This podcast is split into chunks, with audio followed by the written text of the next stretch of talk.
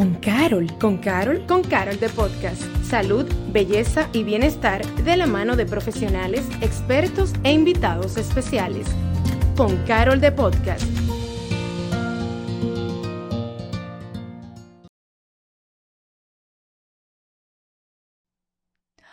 Hola y bienvenidos a un nuevo episodio de Con Carol de Podcast. Soy su host Paloma Rodríguez y en el día de hoy estamos, bueno, estamos a 27 de febrero, así que en nuestro país, República Dominicana, se celebra el Día de nuestra Independencia Nacional. Pero hoy también venimos con muy buen contenido eh, para ti que siempre nos sintonizas. Seguimos en el mes de la alerta roja por el corazón y es por esto que hoy tenemos eh, este episodio súper especial para todas esas madres que son miembros de nuestro Mommy Club ya que compartimos con la doctora Claudia Almonte, cardióloga y ecocardiografista, que viene a hablarnos un poco sobre la salud cardiovascular y el embarazo. Muy buenas tardes, ¿qué tal? ¿Cómo se siente hoy? Muy buenas tardes, muchísimas gracias y a todos los que nos ven, qué importante este aporte de este Farmacia Carol para lo que es la población y sobre todo para esa etapa especial, bonita que a todos nos parece que es el embarazo puede, ya, hablando ya directo, entrando en materia de una vez, ¿puede un embarazo detonar algún padecimiento en la salud cardiovascular? Por supuesto que sí. De hecho, en los últimos años, eh, la primera causa de mortalidad dentro de las que son, que no son ginecostétricas, está básicamente las enfermedades cardiovasculares y sobre todo lo que es la preeclampsia, eclampsia. Preeclampsia es como bien conoce la población, que le sube la presión durante el embarazo. Esto tiene la particularidad que es después de las 20 semanas y se acompaña de proteinuria, o sea, de presencia de proteínas anormales en la orina. Eh, es importante recordar que muchas de nuestras mujeres desconocen más de un 60% de que su primera causa de muerte es la enfermedad cardiovascular todavía seguimos concientizando a través de las sociedades, de todo lo que es la educación en nuestras redes, ¿verdad? Los aportes que podemos dar y tratando de identificar que uno de los factores de riesgo cardiovascular para la mujer adulta es haber tenido preclancia, eclampsia o diabetes estacional durante el embarazo. Por eso debemos llegar saludable a esa etapa.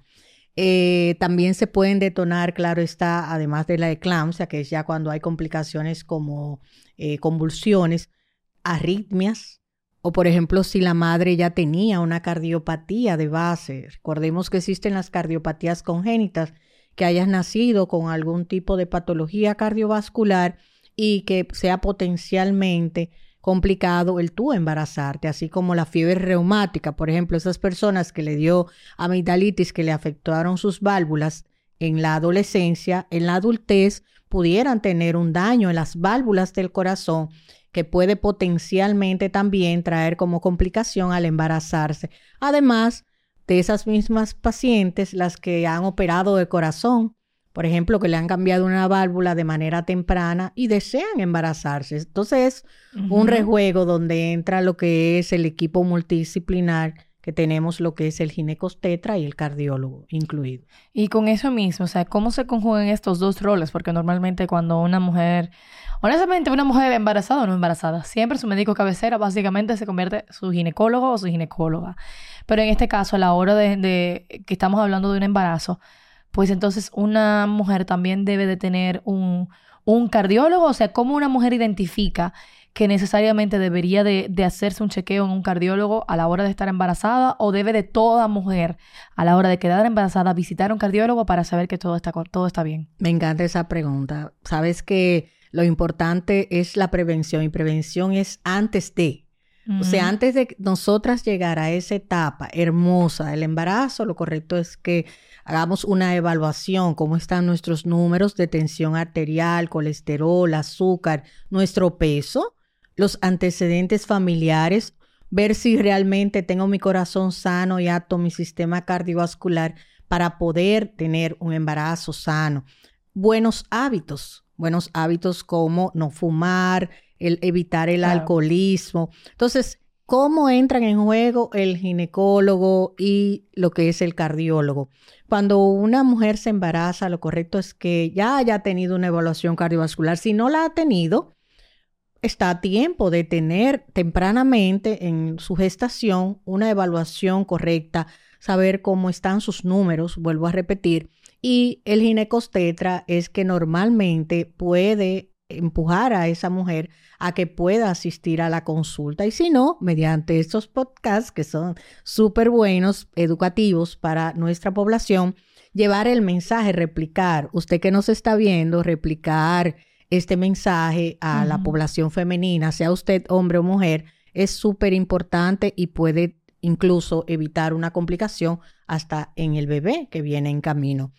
Es importante saber que la tensión arterial debe de ser normal, claro está, lo que conocemos 120-80, si hay trastornos de la presión, ya sea que te la tomaste de manera casual en la casa, si empieza a ver que tiene hinchazón en las piernas durante el embarazo, sensación de fatiga, palpitaciones, lo correcto es no aducir que se trata solo del embarazo, debe de acudir a su ginecólogo o ginecostetra y este posteriormente enviarla a una evaluación cardiovascular donde no solamente es un electro y una toma de presión, se realiza un ecocardiograma para ver, es como una sonografía de tu corazón y ver cómo están las válvulas, el tamaño y la función y el ritmo cardíaco durante un holter o un electrocardiograma de base.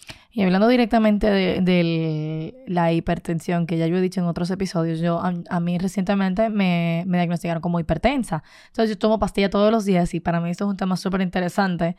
Eh, porque es como una nueva etapa de mi vida y me di cuenta que es más común de lo que me imaginé.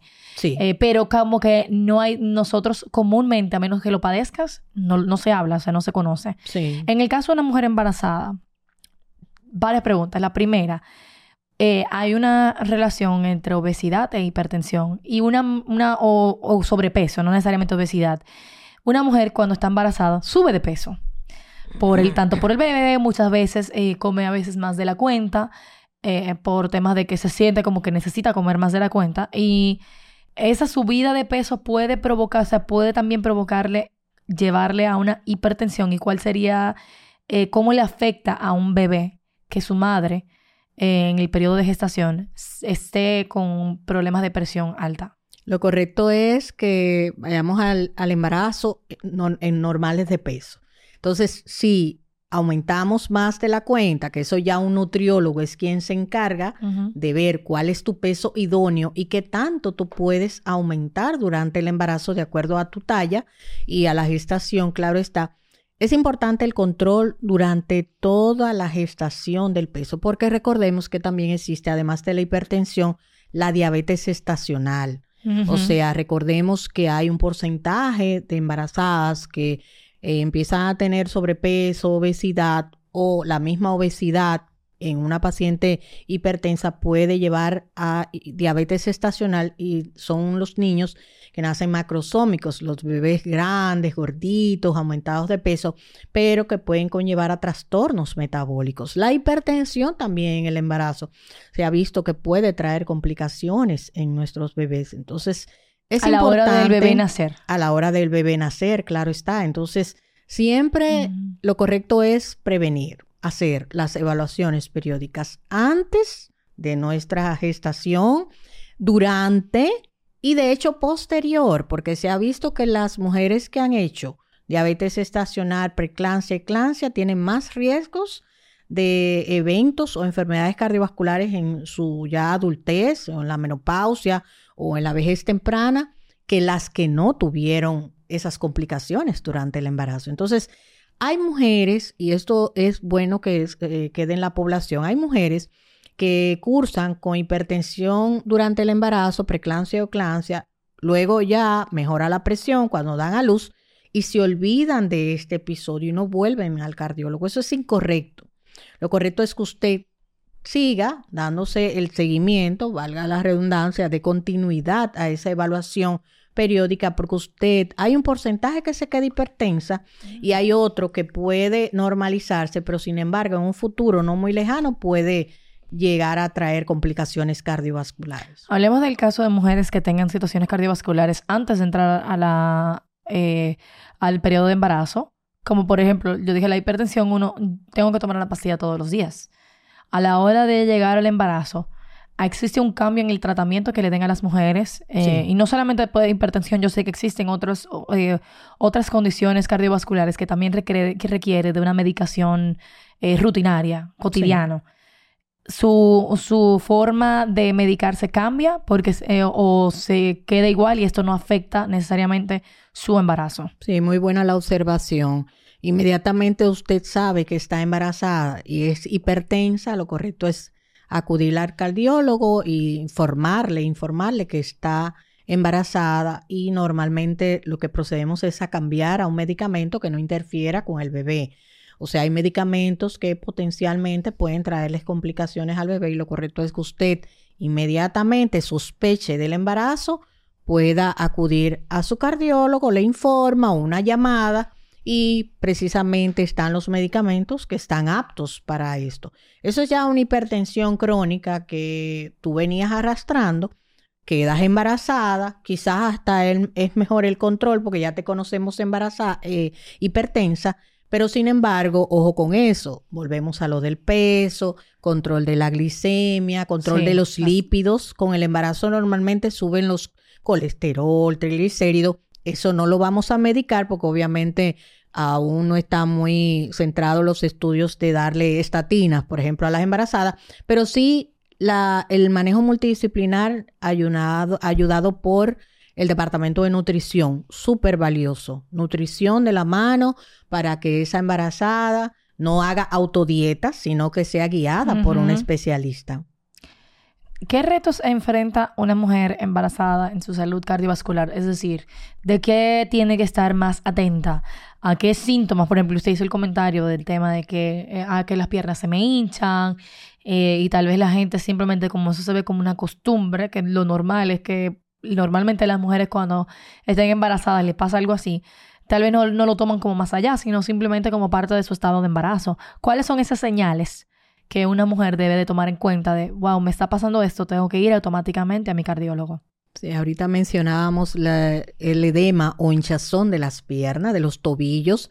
Importantemente es bueno. Muchas veces lo aducen a que se trata solamente por el aumento de peso, que el embarazo. No, no, no. Usted tiene que comunicárselo a su ginecólogo, a su cardiólogo.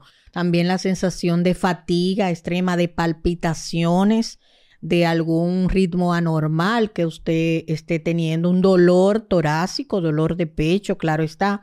Pero dentro de los retos, como bien decías y mencionas como, como pregunta, está lo primero es la educación. Nosotras las mujeres tenemos que educarnos, educarnos a nivel poblacional, saber que debemos llegar sanas lo más posible a, nuestros embarazos y darle continuidad en las evaluaciones periódicas, así como llevar buenos hábitos, no fumar, no tomar alcohol durante el embarazo, si puede hacer ejercicio siempre y cuando su ginecostetra se lo permita y su cardiólogo hacer el ejercicio. Hay ejercicios para embarazada y es bueno darle continuidad. Y si tiene alguna patología de base cardiovascular, uno de los retos es precisamente saber ¿Me puedo embarazar? ¿He sido operada al corazón? ¿Tomo anticoagulantes? ¿Cuál es el riesgo de yo embarazarme? Porque existen esos casos donde tenemos la vida de la madre, el bebé, eh, nosotros súper preocupados, el ginecotetra también, pero entendemos eh, por igual que esa madre quiere gestar pero siempre es bueno de la mano y de la comunicación con su ginecotetra y sobre todo con su cardiólogo si usted posee una cardiopatía congénita que nació con una patología o enfermedad cardiovascular o que ha sido intervenida del corazón. ¿Hasta dónde puedo llegar con esa eh, gestación? Wow, usted acaba de decir algo. Me puedo embarazar. O sea, existen situaciones eh, cardiovasculares de salud que pueda tener una mujer que tal vez no esté, no sea recomendable de entrar en, una, en un embarazo? Bueno, están lo, que son las llamadas valvulopatías, afecciones valvulares, son las válvulas de las puertecitas, como yo le digo, en el corazón que existen. Y hay, eh, mujeres jóvenes que la han tenido que operar, cambiar las válvulas por unas válvulas metálicas. Y antes se daba mucho ese caso y precisamente esas válvulas metálicas van acompañadas en el postquirúrgico de anticoagulación de por vida. Entonces son mm. pacientes que llevan un riesgo mayor para embarazarse. O sea, lo correcto es si se les dice, mira, estos son los riesgos y hay que operarte del corazón. Pero sin embargo hay casos, hay casos donde eh, se han embarazado igual de todas formas y se ha salido adelante, pero no es lo más recomendable. No, y con constante chequeo obviamente de su, de su cardiólogo. Y en el caso de, cuando hablamos del corazón, no solamente está el corazón de la madre, está ese bebé que se está formando que también tiene su corazoncito que está ahora gestándose. ¿Cómo se cuida? Eh, ¿Cómo se toma esa salud cardiovascular del bebé que está gestando? Bueno, desde el vientre de nuestra madre eh, tenemos de manera científica la evidencia de estría grasa. Estría grasa es como lo que luego, al pasar los años, siendo adultos, se desarrolla como depósitos de placas de colesterol, aterosclerosis en nuestras arterias cuando somos adultos. Ya desde el vientre de la madre tenemos esas estrías, pero hay potenciales que nos lo hacen desarrollar aún más, como es la ingesta no adecuada de, de comida chatarra, el no hacer ejercicio, la obesidad, la diabetes, el fumar, todo eso acelera la aterosclerosis en la adultez. Entonces, ¿cómo cuido ese bebé? Tengo que cuidarme yo también, o sea, y tengo que prevenir, por ejemplo, lo mismo la hipertensión, la aparición de hipertensión, de la misma diabetes, si tengo una cardiopatía que puedo transmitir al bebé, las evaluaciones periódicas, o sea, existen cardiopatías congénitas que, como bien lo dice, ha sido heredada quizás y puede heredarlo mi hijo. Entonces, ya modernamente eso se puede detectar. Es importante no fumar, no tomar alcohol. Hay algunas, algunos de estos hábitos que pueden conllevar a cardiopatías congénitas en ese bebé. Hacer una vida saludable antes, durante y después, incluso si estamos lactando aún más. Sí, porque usted acaba de decir fumar y, beber alcohol y obviamente para muchas personas tal vez que nos escuchan están obviamente se cae de la mata si estoy embarazada no debo hacer esas cosas pero estamos hablando usted también se refiere a todo eso antes de quedar embarazada, o sea, en su estilo de vida. Claro. ¿Cómo afecta este, este estilo de vida a un, una a un futuro embarazo? Sí, totalmente. O sea, la alta ingesta de sal, de azúcar, el no hacer ejercicio, obesidad, sobrepeso, como bien lo dijiste. No sé si quizás algunos de ustedes sepan que un 60% de la población dominicana está entre sobrepeso y obesidad. Entonces eso es alarmante. La diabetes eh, alrededor de un 10 a un 12% son diabéticos y tenemos que un 37% de nuestra población dominicana fallece por enfermedad cardiovascular. Las enfermedades cardiovasculares, muchas son hereditarias. Si nuestros padres fallecieron joven o son diabéticos e hipertensos, igual tenemos los mismos riesgos, pero están los factores como el fumar, el sedentarismo, no hacer ejercicio, el alcoholismo, el, eh, lo que es la comida chatarra, alta ingesta de comida chatarra, alta ingesta de sal, de azúcar y obviamente lo que son los factores ya que son sexo específicos, que de hecho es importante mencionar. Por ejemplo, nosotras las mujeres tenemos más propensión a enfermedades cardiovasculares cuando tenemos ovario poliquístico, que quizás has escuchado, lupus, que es más común. Tenemos también la menarquia precoz, menarquia es la primera menstruación de manera muy temprana. Estamos hablando de 8 o 9 años. Esas niñas que menstruan muy tempranamente tienen riesgo cardiovascular, pero también está la menopausia, que muchas la esperamos con mucha alegría y después nos queremos devolver porque vienen los calores, los insomnios, viene todo lo que es el malestar, la resequedad, la incomodidad, el mal humor, todo eso que lleva a la menopausia también conlleva aumentar en ocasiones los niveles de colesterol malo y arrastra toda la genética y los factores de riesgo que he venido haciendo, quizás no adecuadamente, durante toda mi vida. La menopausia se potencializa y por eso es que la menopausia tiende a ser un riesgo sexo específico, es de nosotras. La menarquia igual. Eso es, Los ovarios poliquísticos también. O sea, la violencia de género, el estrés. Nosotras somos multifacéticas. Eh, atendemos nuestros padres, esposos, hijos, los vecinos, los amigos, escuchamos a la amiga. Queremos llevar todo el trabajo. Somos multitax y en muchas ocasiones ese estrés puede conllevar a riesgo de enfermedad cardiovascular. Hoy en día el estrés es un riesgo cardiovascular y la violencia de género, el sufrir, eh, maltrato, ya sea verbal, físico, psicológico, puede conllevar sin duda a un riesgo cardiovascular aumentado también. Los factores ya psicológicos y de emociones ya se ha demostrado que tienen un efecto directo en, la salud cardiovascular totalmente, de las personas. Totalmente. Eh, cuando hablamos de temas hereditarios, eh, obviamente que acabo de decir que uno puede estar el factor, puedo sufrir de alguna enfermedad cardiovascular por factor hereditario o por temas de estilo de vida. Si de factor hereditario lo tengo, ¿qué heredaría mi hijo? Vamos a decir, yo, te, yo soy hipertensa en mi caso. ¿Cómo debo de cuidar la salud cardiovascular de mi hijo recién nacido si, si yo o tal vez el padre tenga una enfermedad cardiovascular? Todavía eh, eh, eh, recién nacido quizás no, no es tanto. Sí, el amor que le da, el bienestar que le transmite, eso es lo mejor, ¿verdad? Que no le generes un estrés, eso es cierto. Pero sí, porque lo yo diría, exactamente, yo diría que más adelante, cuando tienes a ese niño de cinco años o de cuatro años que ya empieza a probar los alimentos, que trate de educarlo en la alimentación. Por ejemplo, hay poblaciones, el doctor Valentín Fuster, que es un profesional de la cardiología muy destacado en Estados Unidos y en Europa, ha hecho poblaciones donde los niños en vez de elegir el dulce te eligen lo que es un vegetal, que eso es muy raro. Tú sabes que a los niños les encantan los dulces. Entonces, tratar de acostumbrar el paladar de los niños disminuir el consumo de azúcar, de sal, no llevar el salero a la mesa, estimularlo a hacer ejercicio. Recuerda que tú eres el ejemplo de ellos. O sea, somos el ejemplo de nuestros hijos, que nos vean practicar ejercicio, comer saludable. Esos mismos van a hacer lo que tú llevas a la despensa, a la nevera. Niños y adolescentes sanos serán adultos sanos. Y hacer las evaluaciones tempranas. Saber tu adolescente que trate no tenga obesidad ni sobrepeso saber cómo están sus números de colesterol, de azúcar, si su peso está adecuado. Eso puedes hacer por tu niño. Y con en, el tema del sobrepeso y con los bebés que nosotros siempre lo vemos tan adorable, cuando están así gorditos y uno dice, ay, tiene como los bracitos como un Michelin.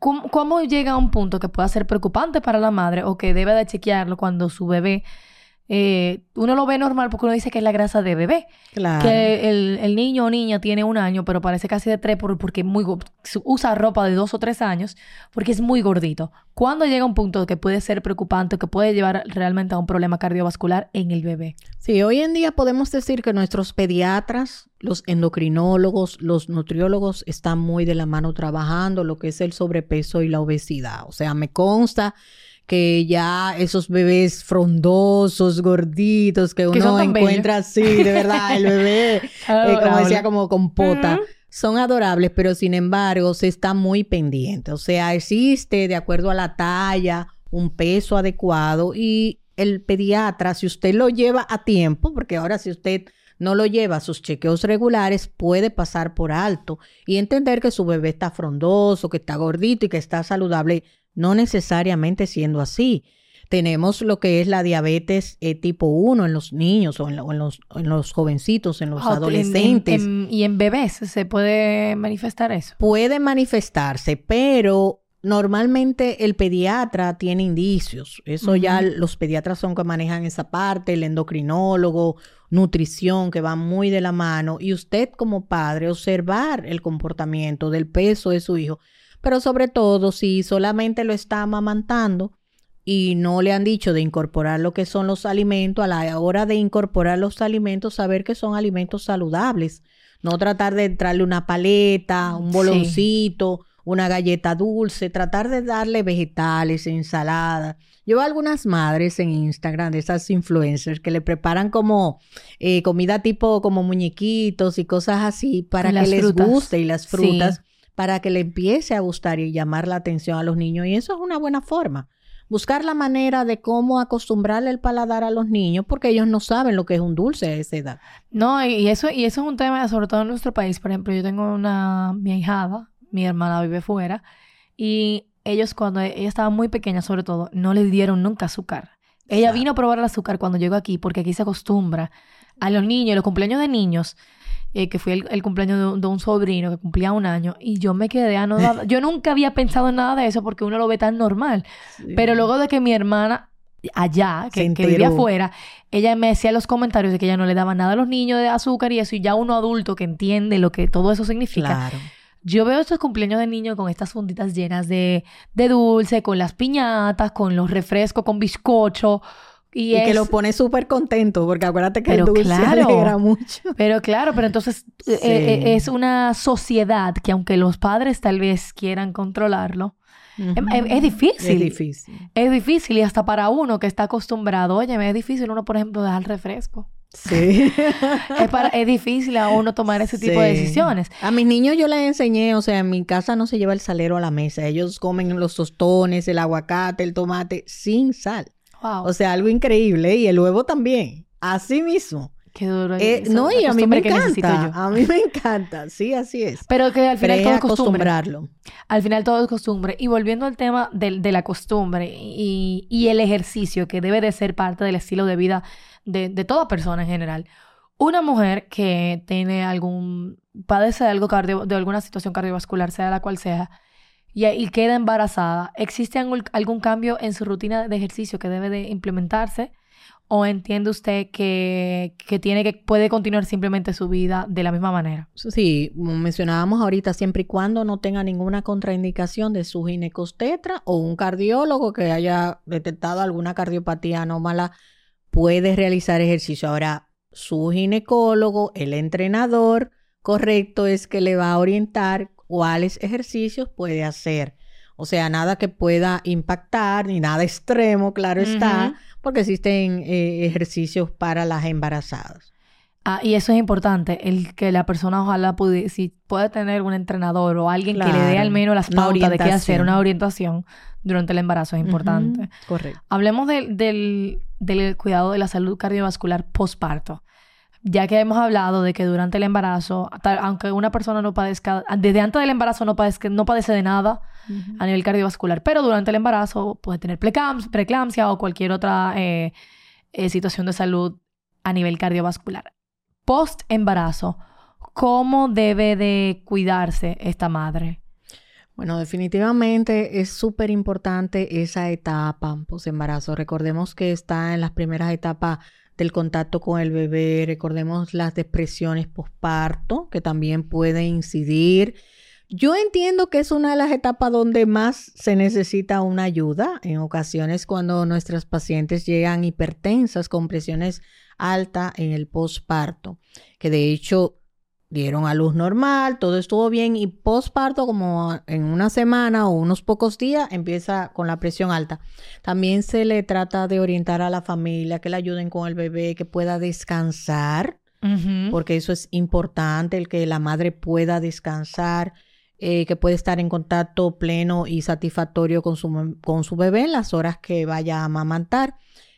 Seguir los buenos hábitos de no fumar, no tomar alcohol, tratar de llevar eh, lo que es una alimentación saludable, que pueda tener una recuperación posparto saludable, hacer las evaluaciones pertinentes, seguir, eh, puede tomarse la presión de vez en cuando, pero si ha pasado un periodo de preclancia o eclancia en, en el embarazo, lo correcto es que siga dándole continuidad con su cardiólogo de las evaluaciones y que su cardiólogo sea el que le dé la, la, o lo, la redirija de cómo va a ser esos próximos meses.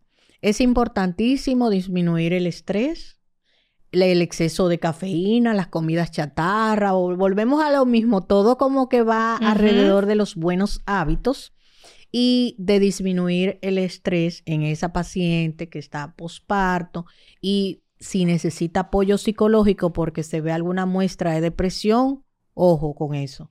O sea, alerta, buscar la ayuda necesaria a tiempo, que es importante. Claro, por, por ejemplo, la, depresión postparto. Sí, eh, ¿Existe alguna relación entre la depresión postparto y algún tipo de condición cardiovascular? Bueno, no necesariamente algún tipo de condición, pero sí algunos medicamentos se ha visto de los que se han usado como antihipertensivos que ya han ido saliendo.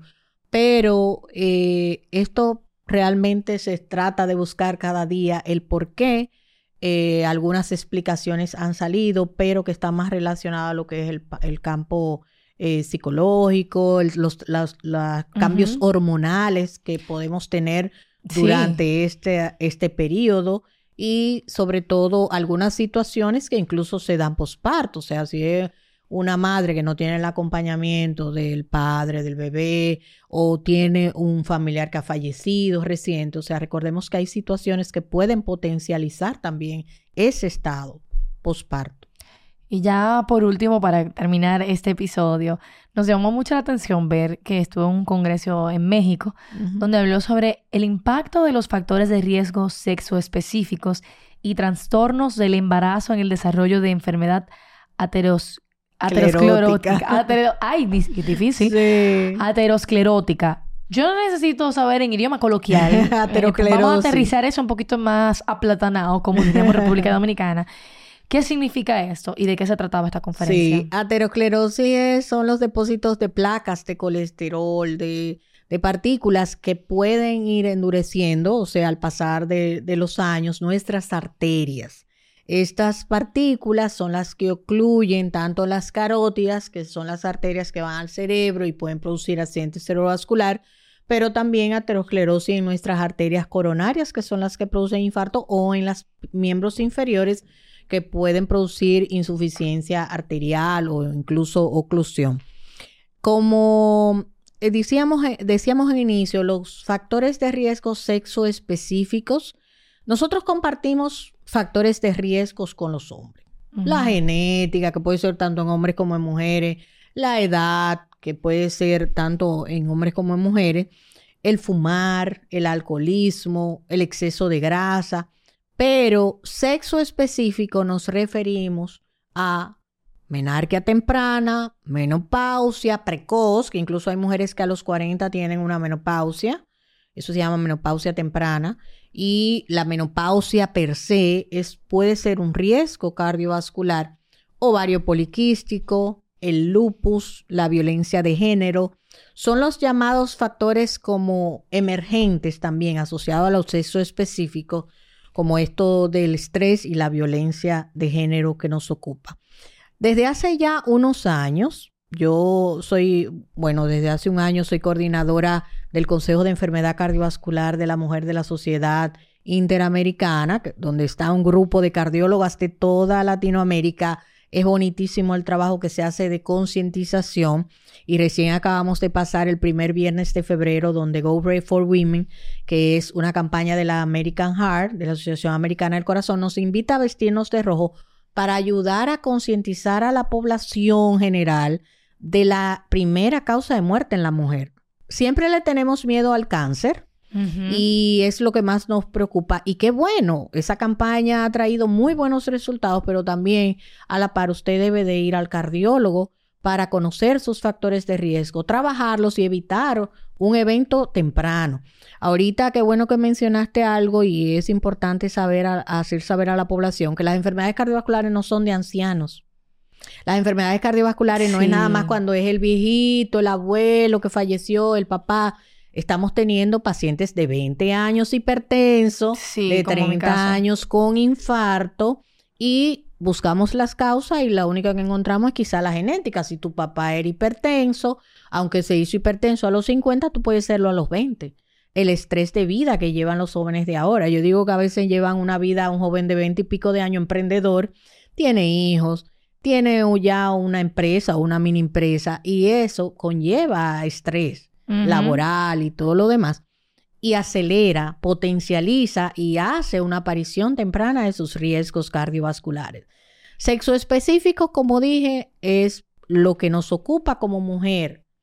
Esos, esos factores que como mujer tenemos y que puede predisponer, además de los trastornos hipertensivos del embarazo, que es en nosotras que ocurre, claro está, y eh, saber que la prevención puede disminuir el riesgo y la enfermedad cardiovascular. Prevenir es hacer evaluaciones tempranas. Esa es la insistencia. Conocer sus números, hacer, eh, no minimizar síntomas. Si usted siente un dolor de pecho, una fatiga, palpitaciones a cualquier edad, lo correcto es que vaya a un cardiólogo y haga una evaluación pertinente. Muchísimas gracias, doctora, por compartir con nosotros en el día de hoy. Yo creo que este es un episodio que es de mucho provecho para tanto a, las, a las madres que ahora mismo están embarazadas, a personas que eventualmente, mujeres que eventualmente quieren tener un hijo, para todo el mundo. Yo quisiera que usted nos diera cómo podemos seguirle en las redes sociales y también cómo podemos hacer consultar con usted. Bueno, la doctora Claudia Almonte, estoy doctora Claudia Almonte en Instagram y estoy laborando en medicina cardiovascular asociada, en MedicalNet, así como en Sendoe. Estoy como jefa de la unidad de cardiología de Sendoe, donde estamos eh, llevando lo que es la concientización, la prevención a todos los niveles, o sea, desde lo que es la adultez joven. Queremos ver más jóvenes asistiendo a las evaluaciones cardiovasculares pertinentes, que eso es súper importante. También recordar que las pacientes que han tenido cáncer y que han recibido quimioterapia deben por igual asistir a las evaluaciones pertinentes aún y hayan pasado exitosamente ese periodo quizás un poco lastimoso en su vida, pero es bueno que haga las evaluaciones cardiovasculares pertinentes en la continuidad de su vida. Muchísimas gracias, doctora, por compartir con nosotros en el día de hoy. Y muchas gracias a ti por siempre sintonizarnos aquí en otro episodio más de Con Carol de Podcast. Recuerda, mi nombre es Paloma Rodríguez. Puedes seguirme en las redes sociales como Paloma Rodríguez V. Y también eh, continuar con, eh, siguiendo todo lo que tenemos en Farmacia Carol, sobre todo en este periodo de alerta roja por el corazón. Muchísimas gracias por sintonizarnos y nos vemos en otro episodio de Con Carol de Podcast. Gracias por acompañarnos a Con Carol de Podcast. Nos escuchamos en un próximo episodio.